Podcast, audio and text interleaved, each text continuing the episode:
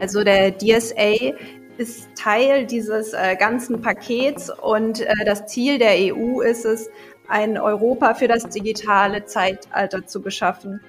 Die gegenwärtige EU-Kommission verfolgt daher das Ziel, die Bürger und Unternehmen in Mitgliedstaaten für das digitale Zeitalter eben fertig zu machen. Ähm, der erste Teil ist das Digital Markets Act, den du eben schon erwähnt hast. Und äh, das ist eher eine kartellrechtsnahe Regulierung für den Wettbewerb, ähm, für das Web 3.0 und das Internet of Things. Und der zweite Teil ist eben der DSA, der das Gesetz für die digitalen Dienste äh, betrachtet. Digitalexperten, der BVDW-Podcast vom Bundesverband Digitale Wirtschaft aus Berlin. Impulse, Netzwerk und Antrieb für den digitalen Markt. Herzlich willkommen zum Deep Dive Format des Hashtag Digitalexperten BVDW Podcast. Mein Name ist Katharina Rieke und ähm, ich habe heute eine spannende Folge dabei zum Digital Services Act, also EU-Gesetzgebung. Und ähm, ich möchte heute mit meinen zwei Gästen gerne über das Gesetz sprechen, was alles so passiert ist, welche Veränderungen eventuell auf die digitale Wirtschaft zukommen und was vielleicht aktuell auch noch gar nicht so klar ist in diesem Rahmen. Ähm, ich freue mich sehr, dass ich heute zwei äh, hochkarätige Gäste dabei habe mit viel rechtlicher Expertise bei dem Thema, ähm, und zwar Elisa Marlin Eschborn und Thanos Ramos. Schön, dass ihr da seid. Hallo. Hallo Katharina, vielen Dank, dass wir teilnehmen dürfen. Sehr gerne. Ich freue mich auf das Gespräch.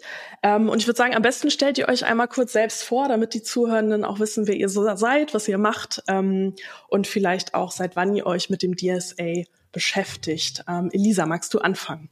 Ja, gerne. Also vielen Dank nochmal für die Einladung. Ich bin Elisa Eschborn. Ich bin Rechtsanwältin seit 2018 und seit anderthalb Jahren bei Taylor Westing und ich berate hauptsächlich im Bereich E-Commerce, Datenschutz, Technologieunternehmen, auch ähm, viel zum Gesundheitsdatenschutz. Und wir beschäftigen uns in letzter Zeit sehr viel mit neuen EU-Gesetzgebungsverfahren und ähm, auch mit dem DSA. Wunderbar, ja, schön, dass du dabei bist. Thanos, magst du weitermachen? Sehr gerne. Ähm, ich bin Thanos Ramos, ich bin Partner bei Taylor Wessing in Berlin. Ich ähm, leite ein Team von fünf Anwälten und wir beraten ganz wesentlich im IT- und Medienrecht. Wir sind äh, für Startups genauso wie für global tätige Plattformen tätig.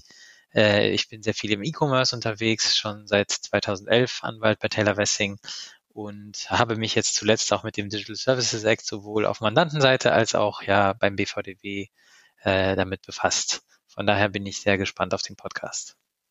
Wunderbar, schön. Dann würde ich vorschlagen, bevor wir so in die tieferen Details einsteigen, fangen wir mal an so ein bisschen mit der Historie. Vielleicht hat sich auch noch nicht jeder mit dem Thema beschäftigt. Ähm, Digital Services Act, das Ganze wurde ja in einem Paket äh, im Dezember 2020 vorgestellt. Einmal dieser besagte Digital Services Act, aber auch ein Digital Markets Act. Ähm, vielleicht könnt ihr einmal kurz so ein bisschen recappen, warum hat die EU-Kommission äh, das vorgeschlagen und was sollte damit jetzt verändert werden? Ja, gerne. Also der DSA ist Teil dieses äh, ganzen Pakets und äh, das Ziel der EU ist es, ein Europa für das digitale Zeitalter zu geschaffen.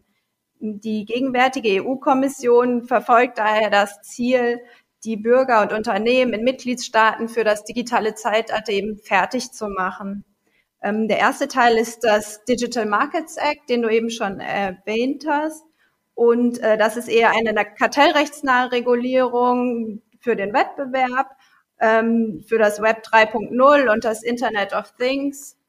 Und der zweite Teil ist eben der DSA, der das Gesetz für die digitalen Dienste ähm, betrachtet. Und insbesondere sollen hier die Missstände, die zwischen den EU-Ländern bestehen, äh, harmonisiert werden, so dass in Europa ein gesamtes, äh, ein harmonisiertes Netz geschaffen wird und ein sicherer digitaler Raum. Mhm.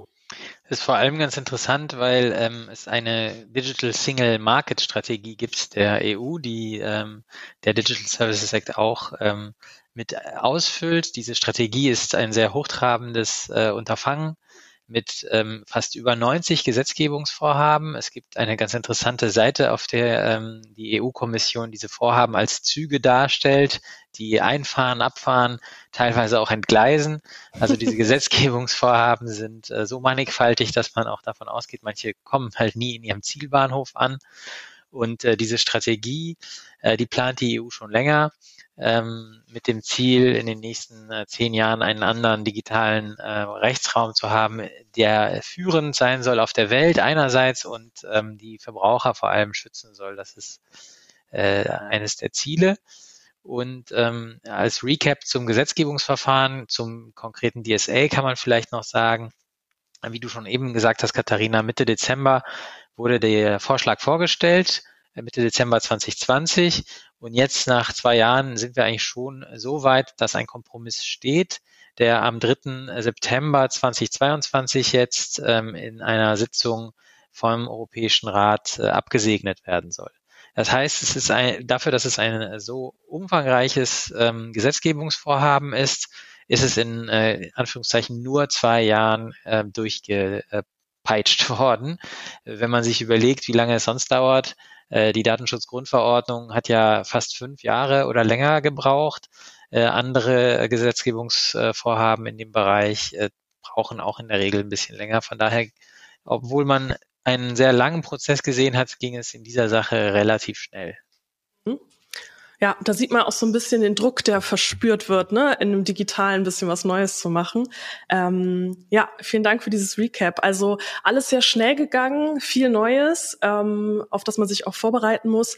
Und wir sind sozusagen, wie du sagst, schon quasi am Ende angekommen. Ähm, das heißt jetzt, wir sind gerade im August, warten wir jetzt drauf, dass das Ganze final abgesegnet wird. Und dann ähm, wird es wahrscheinlich, wenn ich das richtig sehe, irgendwie im Oktober oder so in Kraft treten und im Amtsblatt veröffentlicht. Und dann gibt's ja aber noch eine Übergangsfrist, bis die Regeln wirklich Anwendung finden. Die ist ja auch ein bisschen komplexer aufgestellt. Ähm, genau, vielleicht ja. Elisa, magst du das mal kurz erläutern? Genau, viele Sachen wie äh, im DSA ein bisschen komplexer dargestellt, auch das Inkrafttreten. Du hast eben schon gesagt, im Oktober voraussichtlich wird das äh, finalisiert werden. Das Inkrafttreten erwarten wir im Moment am 1. Januar 2024. Also es ist noch ein bisschen Zeit bis dahin.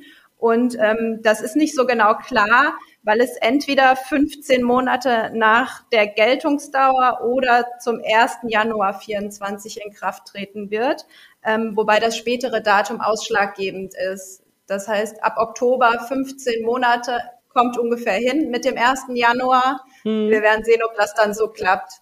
Okay. Ja, also schon auch wieder ein bisschen Übergangsfrist, um sich irgendwie darauf vorzubereiten.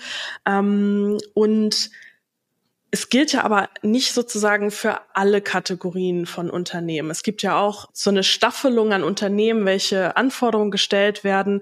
Also auch der Anwendungsbereich ist ja ein bisschen komplexer. Wenn ich jetzt als Unternehmen da bin, muss ich erstmal schauen, wo falle ich da einfach drunter oder nicht? Und wenn ja, wann? Ähm, Vielleicht können wir mal auf diese unterschiedlichen Kategorien eingehen. Für wen gilt der Digital Services Act? Ja, genau. Also der Oberbegriff sind Vermittlungsdienste und wie du gesagt hast, gibt es darunter noch besondere Kategorien. Das sind vier Stück. Und ähm, zwar gibt es die normalen Vermittlungsdienste, Hostingdienste, Online-Plattformen und sehr große Online-Plattformen. Ähm, unter Vermittlungsdiensten ähm, werden im Ausgangspunkt alle Vermittlungsdienste gesehen, äh, die von einer erheblichen Anzahl von Nutzern in mindestens einem Mitgliedstaat genutzt werden. Und dann kommt es eben drauf an, was, auf was sind diese Vermittlungsdienste spezialisiert oder auch wie groß sind sie. Die Größe ist hierbei, wird gemessen an den äh, Nutzern tatsächlich, also nicht an Umsatz oder anderen Themen, sondern äh, die, die durchschnittlichen aktiven Nutzern sind hier maßgeblich. Mhm. Vielleicht, was man noch sagen kann, äh, der Digital Services Act bezweckt ja gewissermaßen auch das, was wir schon vom Netzwerkdurchsetzungsgesetz kennen, nämlich gegen Hassrede vorzugehen, ähm, nimmt also mithin in den Fokus äh, ganz wesentlich Unternehmen, die äh, nutzergenerierte Inhalte ähm, mitteilen oder hosten. Ähm, das heißt, überall dort, wo es ähm, Unternehmen gibt, die eine Funktion haben, mit der Nutzer etwas hochladen, teilen können, ob das Kommentare sind in Text, in Bild oder in Video, wird der Digital Services Act gelten. Das kennen die meisten deutschen Unternehmen schon aus dem Netzwerkdurchsetzungsgesetz. Ähm, für Europa ist das noch ein Novum für den Rest von Europa. Und ähm, das, was ähm, bei den Plattformen interessant ist, ist deswegen die Frage, ähm, ab wann ist man äh, nicht nur ein Hosting-Dienst zum Beispiel, sondern eine große oder eine Online-Plattform. Das hat ja Elisa schon gesagt. Einmal die große Online-Plattform, die orientiert sich danach, wie viele Nutzer es gibt. Ähm, die Frage aber, die für viele Unternehmen am Markt dann äh, interessant sein könnte, ist die Unterscheidung Hosting-Dienst oder Online-Plattform. Und da ähm, gibt es schon ein paar Differenzierungsschwierigkeiten. Ähm, wenn man jetzt wirklich davon ausgeht, jedes Unternehmen mit einer Kommentarfunktion fällt darunter, das hat ja eigentlich fast jeder Online-Anbieter inzwischen, ähm, dann würde auch ähm, entsprechend der Pflichtenkatalog des äh, DSA für alle zur Anwendung kommen. Deswegen gibt es aber eine Unterscheidung äh, für Kommentarfunktionen von Unternehmen, die zum Beispiel eine reine Nebenfunktion sind. Also Unternehmen, die quasi einfach nur erlauben, etwas zu posten, was aber mit dem Dienst nichts zu tun hat, die fallen nicht unter diesen strengeren Begriff der Online-Plattform, sondern wären nur ein Hosting-Anbieter während Unternehmen, die ganz wesentlich diese Online-Funktion, ähm, diese Kommentarfunktion in den Vordergrund stellen, als Online-Plattform zu qualifizieren sind. Mhm. Und ähm, einfach nur, weil das so im Rahmen des BVDW immer mal wieder eine Dis Diskussion war, äh, glaubt ihr denn, dass die Definition von Online-Plattformen, so wie du es gerade beschrieben hast, dass das klar genug ist? Ähm, oder wird da noch im Nachgang ein bisschen Bedarf sein, da nochmal drüber zu sprechen, was das jetzt im Einzelnen bedeutet? Also ich finde, die ähm, Diskussion im BVDW war zu Recht äh, relativ umfangreich geführt worden, ähm, denn die Online-Plattform an sich ist nicht so sauber definiert. Es gibt schon ähm, eine gewisse Schwammigkeit und es wird sicherlich noch eine Rechtsunsicherheit geben, bis dann ähm, die Kommission entsprechende Guidance geben wird, um unter anderem diese Schwellen festzulegen mit den Usern ähm, und äh, man auch ein bisschen klarer auch dann ist, was eigentlich diese Nebenfunktion sein mhm. soll. Es gibt ein Beispiel, das ist in meiner Hinsicht nicht äh, ganz hilfreich. Das äh, wird so formuliert, dass eine Zeitung, die eine reine Kommentarfunktion hat, soll nicht darunter fallen, ähm, weil diese Kommentarfunktion nebensächlich sein soll. Aber für die meisten Unternehmen ist es dann relativ schwierig zu ähm, verstehen, was ist jetzt die Online-Plattform, was ist der Hosting-Dienst, wie unterscheidet sich das voneinander. Mhm. Okay, also da werden die Diskussionen nochmal fleißig äh, fortgeführt werden. Ähm, okay, dann haben wir jetzt viel über sozusagen die Unternehmen gesprochen, die verschiedenen Kategorien, die da betroffen sind. Vielleicht gehen wir einmal weiter in die Anforderungen des, äh, des Digital Services Act. Ähm, und da die Kategorien von Unternehmen festgelegt sind, gelten auch sozusagen ja unterschiedliche Anforderungen für die Kategorien. Also es gibt Anforderungen, die für alle gelten und dann strengere Regeln, sag ich mal platt, ähm, für unterschiedliche weitere Kategorien. Ähm, vielleicht könnt ihr mal einen Überblick geben, was so von aus eurer Sicht die spannendsten neuen Anforderungen sind, die da mit dem DSA einhergehen. Ja, vielleicht noch mal ganz kurz zu dem Punkt vorher. Es gibt übrigens auch Ausnahmen für ganz kleine Unternehmen. Stimmt, also haben wir vergessen. genau, es ist nicht nur nach oben gestaffelt, sondern es geht auch in die andere Richtung so ein bisschen. Also gerade so Startups, ganz kleine Unternehmen, ähm, die haben da ein bisschen eine Erleichterung in Bezug auf die Pflichten. Ah ja, okay. Ja, das ist ja auch immer schön zu hören, ne? Okay, also halten wir nochmal fest, verschiedene Kategorien, aber auch Ausnahmen für kleine Unternehmen und Kleinstunternehmen. Ähm, die müssen dann auch bestimmte Anforderungen dann eben nicht erfüllen. Genau. Ähm, ja, mach gerne weiter. Ja, wir hatten ja schon ein paar Inhalte erwähnt. Also es geht im DSA hauptsächlich um die Bekämpfung von illegalen Äußerungen und Inhalten im Internet, es gibt aber auch Regelungen zur Schaltung von Online-Werbung, äh, was auch sehr, sehr viel diskutiert ist in letzter Zeit. Und insbesondere auch zum Thema Dark Patterns sind ähm, Regelungen aufgenommen Anforderungen, die dann von den Unternehmen umgesetzt werden müssen. Ähm, genau. Elisa, vielleicht erklärst du noch einmal, was Dark Patterns sind. Sehr gerne. Äh, also äh, Dark Patterns ist eine Sache, die uns wahrscheinlich alle betrifft, ähm, aber ohne dass wir es merken. Und zwar sind das Praktiken, die zielgerichtet oder auch indirekt als Beiprodukt stattfinden und die Fähigkeit äh, jedes Einzelnen ähm, informierte und eigenständige Einche Entscheidungen zu treffen beeinflussen. Also alles, was im Hintergrund stattfindet und Einfluss auf unsere Entscheidungen hat, das wird äh, häufig so bezeichnet als Dark Patterns. Mhm. Ähm, da würde ich noch mal kurz sozusagen BVDW-Perspektive auch mit einbringen, wenn du das Thema jetzt aufwirfst. Äh, das ist ja auch so im Rahmen Online-Advertising diskutiert worden im, im, Digital Services Act und im Endresultat ist ja jetzt völlig richtig quasi eine Passage aufgenommen, dass ähm, Dark Patterns oder dieses äh, Beeinflussen verhindert werden soll. Ähm, das ist ja aber auch eine abgeschwächte Version dessen, was eigentlich im EU-Parlament da vorgeschlagen wurde. Das war ja sehr viel, als Artikel sehr, sehr viel detaillierter, was man alles konkret im Design nicht machen darf, etc. Ähm, genau, das ist jetzt, glaube ich, weiß nicht, ob ihr das auch so seht, aber mehr entlang der DSGVO und der bestehenden Gesetzgebung so ein bisschen angeglichen worden, ne? Ja. nicht so überbordend. Sehe ich auch so. Und es gibt ja auch eine Stellungnahme der äh, europäischen Aufsichtsbehörden ähm, zu Dark Patterns, in dem ähm, das jetzt ein bisschen mehr konkretisiert wird, weil, ähm, wie Elisa sagte, das umfasst ein sehr großes Feld von ähm, ja, Handlungen oder äh, Vorkommnissen, äh, so dass es extrem schwierig ist, das sonst einzuordnen. Mhm. Vielleicht gehen wir aber noch mal einen kleinen Schritt zurück, ähm, sozusagen zu den Basisanforderungen. Das geht ja schon wieder in Richtung Kategorie Online-Plattform. Ähm, also wir haben ja einmal das Thema äh, schon aus der E-Commerce-Richtlinie von vor 20 Jahren, dieses Haftungsprivileg oder diese, diese Ausnahme, äh, dass man jetzt nicht verantwortlich ist für das, was grob gesprochen auf seiner Plattform äh, passiert, das könnt ihr bestimmt gleich noch besser erklären als ich, ähm, wird ja weiter erhalten. Ähm, es gibt aber auch neue Anforderungen für AGBs und das Melde- und Abhilfeverfahren, was ihr schon benannt habt. Vielleicht könnt ihr dazu noch mal kurz zwei Sätze sagen und das noch mal kurz erklären, was das bedeutet. Ja, gerne. Also wie du gesagt hast, das Haftungsprivileg, das äh, gibt es weiterhin.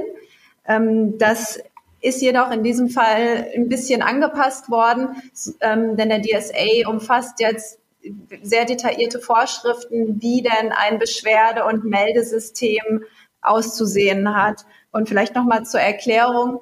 Das sind ähm, Fälle, in denen eben jemand etwas postet im Internet oder einfach online lädt. Jemand anderes sieht das zum Beispiel und kann das melden, dem, dem Anbieter eben in dem Fall. Und ähm, der Anbieter hat für diese Inhalte nicht die Pflicht, seine Plattform zu durchsuchen, aktiv sicherzustellen, dass er, dass seine, keine solchen Inhalte veröffentlicht werden. Aber es steht die Pflicht, dass äh, im sofern eine Meldung eben eingegangen ist, entweder durch äh, Nutzer oder Behörden oder andere Stellen, dann muss äh, der Anbieter diesem eben nachgeben. Und äh, da müssen besondere Meldeverfahren ja aufgesetzt werden, äh, dass das eben äh, in einer bestimmten Linie stattfindet und das auch harmonisiert ist in der EU. Also das ist relativ wichtig und es muss hierzu auch einen Beschwerdeprozess geben. Also es ist nicht, dass jemand einfach eine Sache melden kann und äh, dann muss das runtergenommen werden, sondern es muss auch eben einen Prozess geben, der das nochmal überprüft, ob das auch rechtfertig ist, um eben nicht zu doll in die Meinungsfreiheit einzugreifen. In Deutschland haben wir ja dazu auch schon Rechtsprechung. Äh, neben dem Netzwerkdurchsetzungsgesetz, äh, was ja in ähnlicher Weise schon für natürlich viel weniger Anbieter als jetzt der DSA äh, solche Pflichten äh, vorsieht, ähm, haben wir aber auch Rechtsprechung, an die sich zum Beispiel äh, Blogbetreiber oder äh, ähnliche Plattformen halten müssen, ähm, um, wie Elisa sagt, ähm, einerseits die Meinungsäußerungsfreiheit zu berücksichtigen, andererseits aber auch äh, die Persönlichkeitsrechte anderer Nutzer. Deswegen mhm. ähm, sieht dieser Digital Services Act nach auch dem äh, Vorbild des äh, NetzDGs, aber auch nach äh, in Linie und nach äh, Vorgaben der Rechtsprechung ein äh, abgestuftes Verfahren vor, in dem man, wenn man einen Inhalt feststellt, äh, der rechtswidrig ist, erst einmal ähm, benachrichtigen soll, ähm, der Nutzer die Gelegenheit bekommt zur, zur Stellungnahme und dann dieses Beschwerdemanagementsystem quasi so eine gewisse ähm, Systematik hat ähm, mhm. und einen Ablauf ähm, sicherstellt. Äh, eine sehr ähm, ja, ambitionierte Sache, äh, für Großunternehmen vielleicht besser handhabbar, aber für ähm, äh, kleinere oder mittlere Unternehmen, also sofern sie nicht von diesen Ausnahmen für Kleinstunternehmen ähm, äh, profitieren, doch ein recht kompliziertes System, was aufgesetzt werden muss, um dieses äh, Beschwerdemanagement ähm, sicherzustellen. Mhm. Ja, und das ist ja quasi dieses Verfahren so ein bisschen der Core des Digital Services Act, ne, da die Sicherheit zu schaffen. Ja, also das, was ähm, man Content Moderation nennt, ähm, und äh, was wir auch bisher kennen, das äh, Notice and Takedown Prinzip, also man hat keine Überwachungspflicht, aber sobald man benachrichtigt wird, muss man anfangen zu prüfen. Und dann kommt dieses Thema Content Moderation, also wie moderiert man dann eigentlich Content, Hassrede vor allem, ähm, und ab wann muss man äh, auch kurzfristig entscheiden, dass irgendwas äh, komplett von der Plattform verschwinden muss ähm, und ähm, ja, wie man dann halt weiter damit umgeht, also Berichtspflichten äh, oder äh, andere Meldepflichten etc. Mhm. Das heißt, wir können vielleicht schon mal ein Zwischenfazit ziehen, dass viele Unternehmen, die vielleicht jetzt noch nicht vom NetzDG betroffen waren und da agieren mussten, jetzt im Rahmen des Digital Services Act so ein bisschen ihre Verfahren anpassen müssen und auch Transparenzreportings machen müssen etc. Also da kommt ein bisschen mehr auf die Unternehmen zu. Okay, super. Ähm, habt ihr noch andere Anforderungen, die ihr einmal da äh, sozusagen als wichtig empfindet? Ansonsten würde ich auch noch mal ein Thema gleich anbringen, aber vielleicht habt ihr noch was. Ähm, ja, ich wollte vielleicht noch einmal kurz diese Transparenzpflichten ansprechen. Mhm. Ähm, also das ist relativ umfassend auch, besonders für eben große und sehr große Online-Plattformen. Und da geht es eben darum, regelmäßige Berichte zur Veröffentlichung, inwieweit diese Pflichten umgesetzt werden aus dem DSA und ähm, was denn faktisch passiert. Also wie viele Meldungen gibt es, wie wird damit umgegangen, solche Themen. Mhm. Mhm. Ja, doch äh, recht umfangreich. also was ich noch ganz interessant finde, was ich relativ exotisch wahrgenommen habe, auch in der Diskussion, ist die ähm, Pflicht auf Anweisung der Kommission auf Krisen zu reagieren. Ähm, das äh, finde ich ganz erstaunlich, ist sicherlich auch im Kontext der aktuellen äh, Diskussion, auch vor dem Hintergrund der, ähm, des Ukraine-Krieges zu sehen. Also da gibt es ein Verbot quasi ähm, äh, oder die Möglichkeit der Kommission, ein Verbot von Propaganda äh, zu verbreiten. Ähm, also da scheint schon nochmal die Meinungsäußerungsfreiheit äh, von der Kommission zumindest in bestimmten Krisensituationen äh, stärker eingeschränkt werden zu können. Mhm. Spannend. Ähm, ja, das ist ja immer so die Balance, die man da finden muss, ne? Auch generell bei dem äh, Melde- und Abhilfeverfahren. Ähm, freie Meinungsäußerung, aber auch der Schutz der, der Personen. Dann würde ich doch noch mal äh, gerne das Thema Online-Advertising ein bisschen näher ansprechen. Wir hatten jetzt schon mal kurz am Anfang über Dark Pattern gesprochen. Ähm, aber generell war ja gerade im Europäischen Parlament die Diskussion um datengetriebene Werbung etwas heikel, würde ich jetzt mal so formulieren. ähm, es gab viele Änderungsanträge und ähm, sozusagen der, der Digital Services Act wurde so ein bisschen erweitert letztendlich ja auch vom, vom Parlament im, in den Themen, die da diskutiert wurden. Ähm, wie habt ihr das so wahrgenommen? Aus BVDW-Sicht war es natürlich so ein bisschen kritisch, die Diskussion, weil es doch sehr anti Werbung war, sage ich mal ganz klar. Aber wie habt ihr die Diskussion so gesehen? Also ich kann ja mal ganz kurz ähm, sagen, was ich davon äh, halte. Ich fand, dass das eigentlich nichts mit dem DSA zu tun hat. Ich finde, das passt da gar nicht rein. Der DSA adressiert eigentlich eine ganz andere Thematik, nämlich wie gesagt Hassrede und Transparenz und ähm, noch die anderen Sachen, die wir gerade besprochen haben. Ähm, und da fand ich, dass das Thema ähm, Online-Werbung eigentlich nichts verloren hat. Vor allem, weil man ja als mit der E-Privacy-Verordnung und anderen ähm, Gesetzesvorhaben eigentlich genau dieses Thema adressieren will. Also da wird, glaube ich, schon versucht, nochmal etwas zu regeln, was thematisch wo ganz anders reinpasst. Aber mich würde auch deine Sicht natürlich aus BVDW-Perspektive und die Insights interessieren. Ähm, ja, also ich würde das voll unterschreiben, was du gesagt hast. Wir waren auch sehr erstaunt ähm, als Verband, dass das da so aufgeploppt ist, sage ich mal, die Diskussion. Ähm, aber äh, ja, wahrscheinlich, weil auch E-Privacy-Verordnung noch nicht da ist, immer noch verhandelt wird, ist es natürlich ein Thema, was viele beschäftigt. Ähm, und ich glaube, dass man jetzt aber zum Ende hin einen guten Kompromiss gefunden hat. Also das Thema ist ja eingezogen. Ähm, man hat äh, einen Artikel 24, glaube ich, ist es im Moment ähm, zu Transparenzvorschriften, was ja auch völlig richtig ist, dass da Nutzende wissen, dass Werbung ausgespielt wird. Ähm, ich glaube, diese weiterführenden Transparenzvorschriften sind schon eine Herausforderung auch für Unternehmen, weil das so im jetzigen Setting nicht so ganz möglich ist und da auch noch technische äh, äh, Punkte geklärt werden müssen, wie man dem den Nutzenden das alles anzeigen kann, was da gezeigt werden soll. Ähm, und aber letztendlich auch das Thema, dass sensible Daten, Daten nicht genutzt werden dürfen ähm, für datengetriebene Werbung, dass der Jugendschutz ja auch mit reingekommen ist, verstärkt, äh, ist, denke ich doch, sind gute Punkte und sind auch ausgewogen jetzt aufgenommen worden, ähm, aus meiner Sicht. Ähm, wir hatten da insbesondere in den Diskussionen auch zum Jugendschutz so ein bisschen die Frage manchmal, grundlegend gutes Thema, ähm, aber in der Ausformulierung war es eine Zeit lang so, dass man Angst hatte, dass gar keine datengetriebene Werbung mehr möglich ist, weil man ja nie weiß letztendlich, ob ein Kind oder ein Jugendlicher vor dem Rechner sitzt. Ähm, aber ich glaube, das ist alles ganz gut ausgegangen. Ja, das sehe ich auch so. Äh, Jugendschutz ist natürlich immer ein Wunderpunkt in Deutschland. Wir haben ja auch da ein extrem komplexes äh, Regulierungskonzept mit ähm, einerseits dem Jugendschutzgesetz auf Bundesebene und andererseits dem Jugendschutzmedienstaatsvertrag auf Landesebene. Ähm, früher galt das Jugendschutzgesetz ja nur für offline, jetzt gilt es auch online teilweise nach der Reformierung. Ähm, der Jugendschutzmedienstaatsvertrag wird gerade reformiert. Also das ähm, ist äh, auch ein großer Bereich mit sehr viel Grauzonen. Ähm, das macht es nicht einfach für Unternehmen. Ähm, zu deinem Hinweis, ja, ähm, ich sehe das auch so. Äh, der Artikel 24 Absatz 3, der verbietet jetzt Werbung auf Grundlage von Profiling mit äh, besonderen äh, Arten personenbezogener Daten.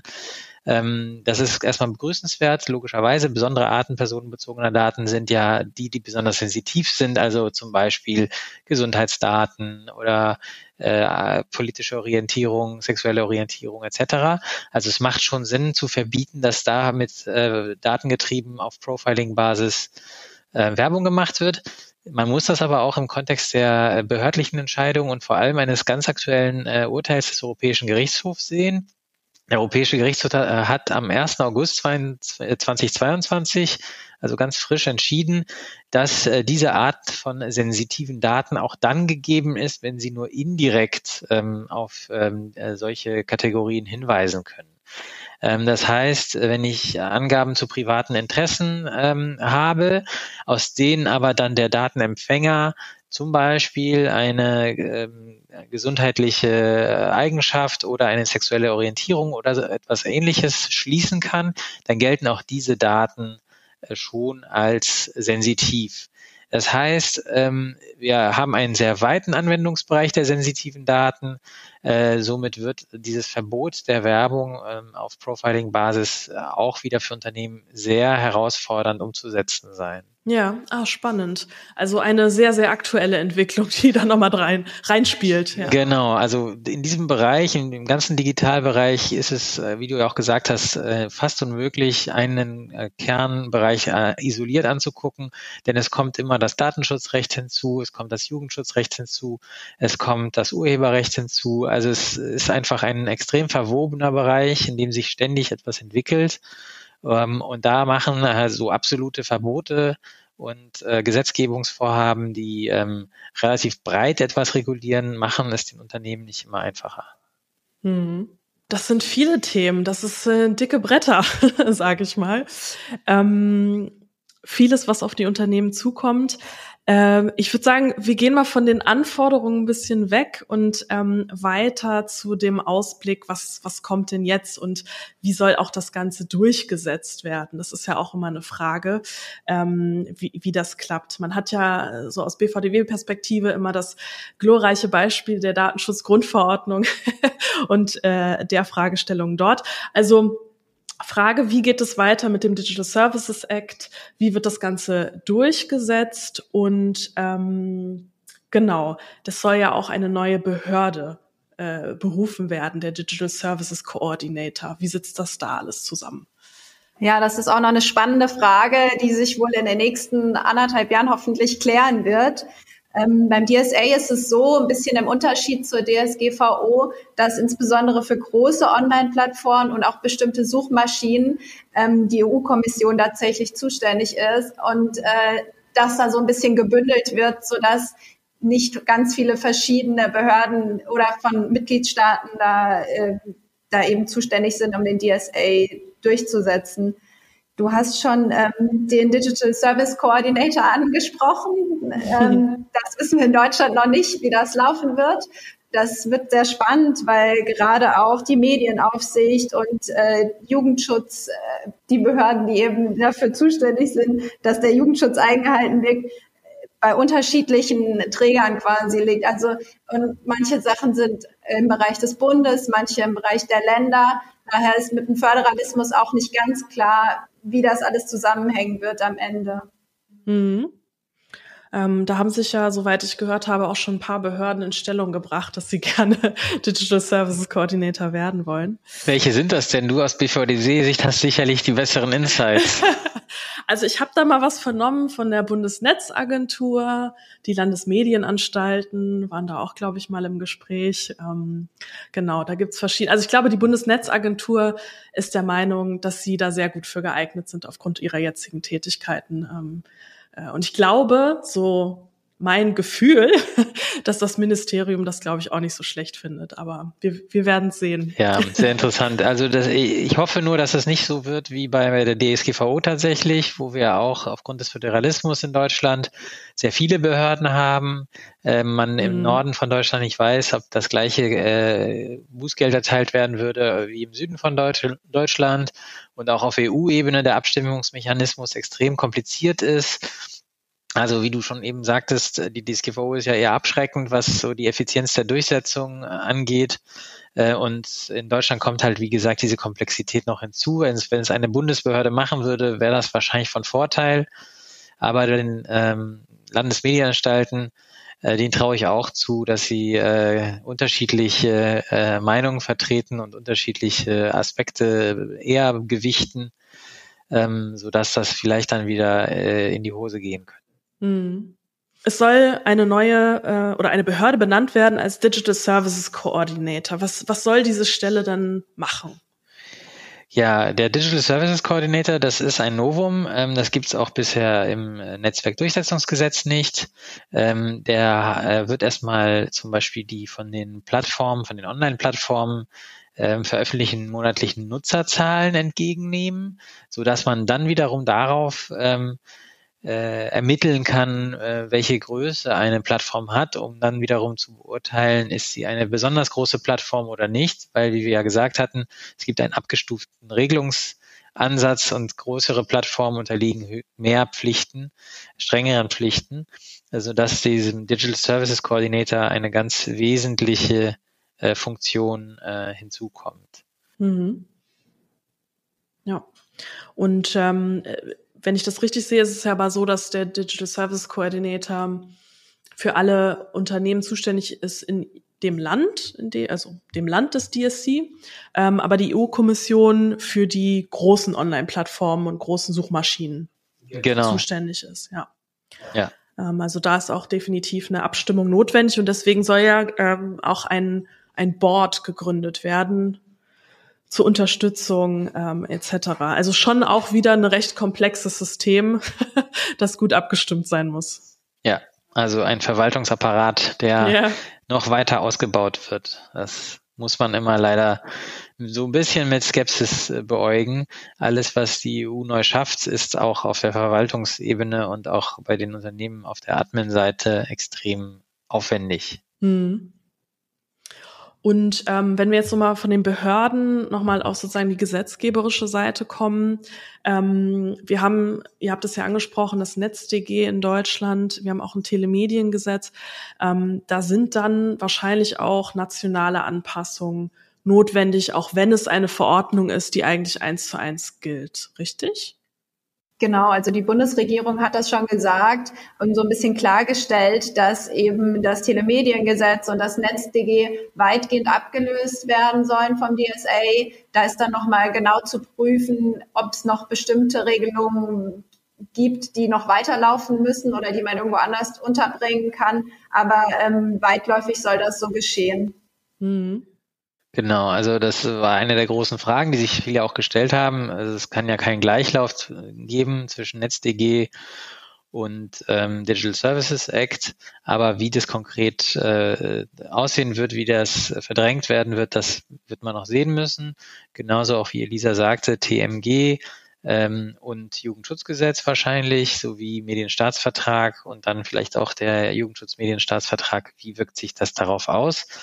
Ähm, was die Bundesregierung schon analysiert hat, ähm, ähm, ist aber, dass es keine Auswirkungen auf die DSGVO beziehungsweise das äh, Bundesdatenschutzgesetz haben soll, was wir in Deutschland haben, ähm, sowie ähm, ein paar andere Gesetze.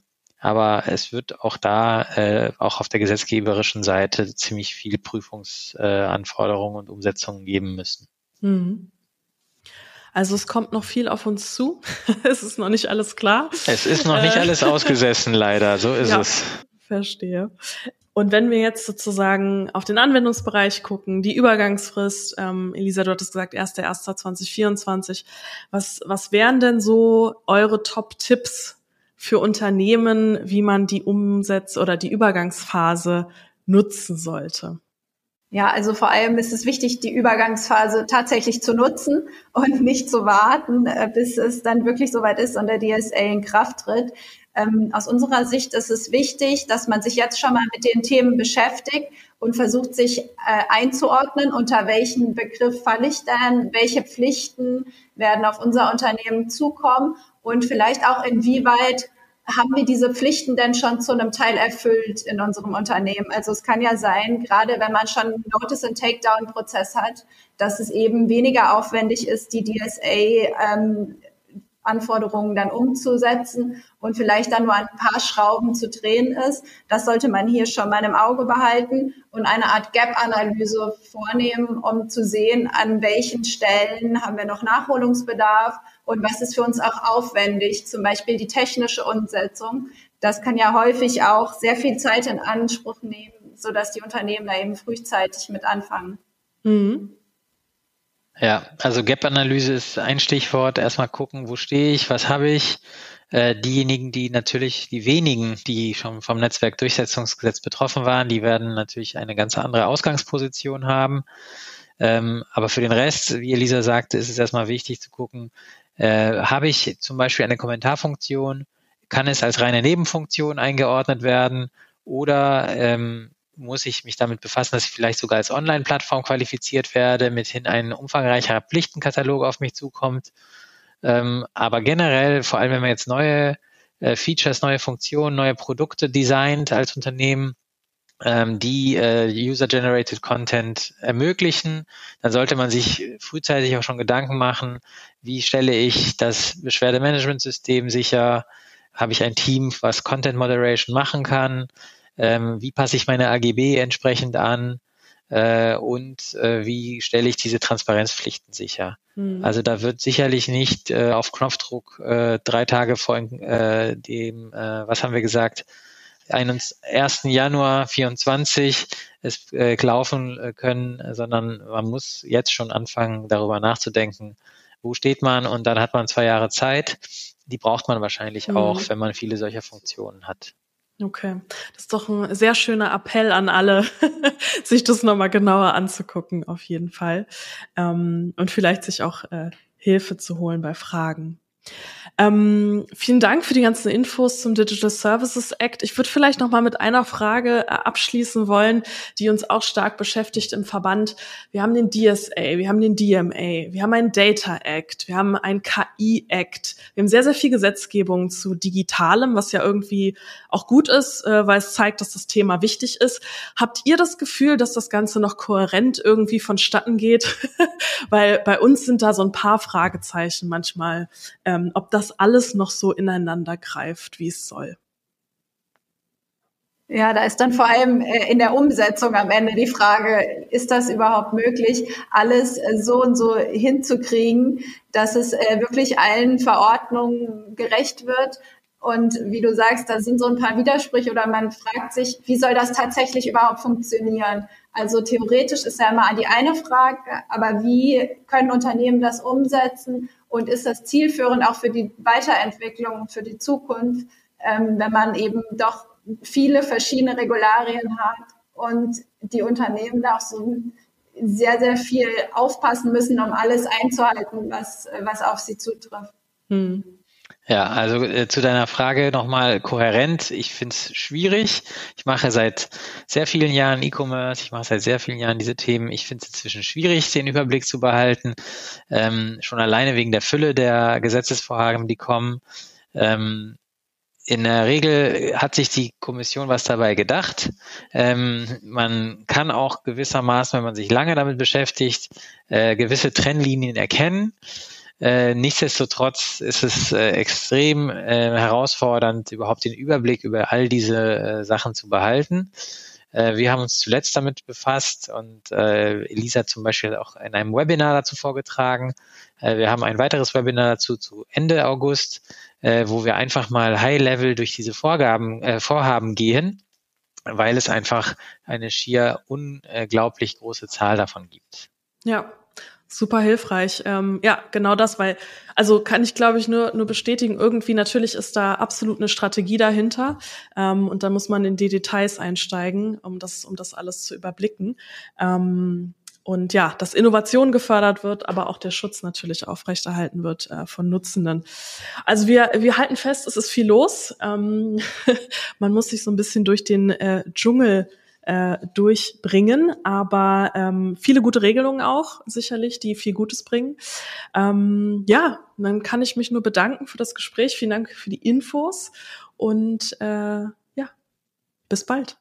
Ja, vielen Dank auch von uns für die Einladung. Das war eine sehr schöne und tolle neue Erfahrung.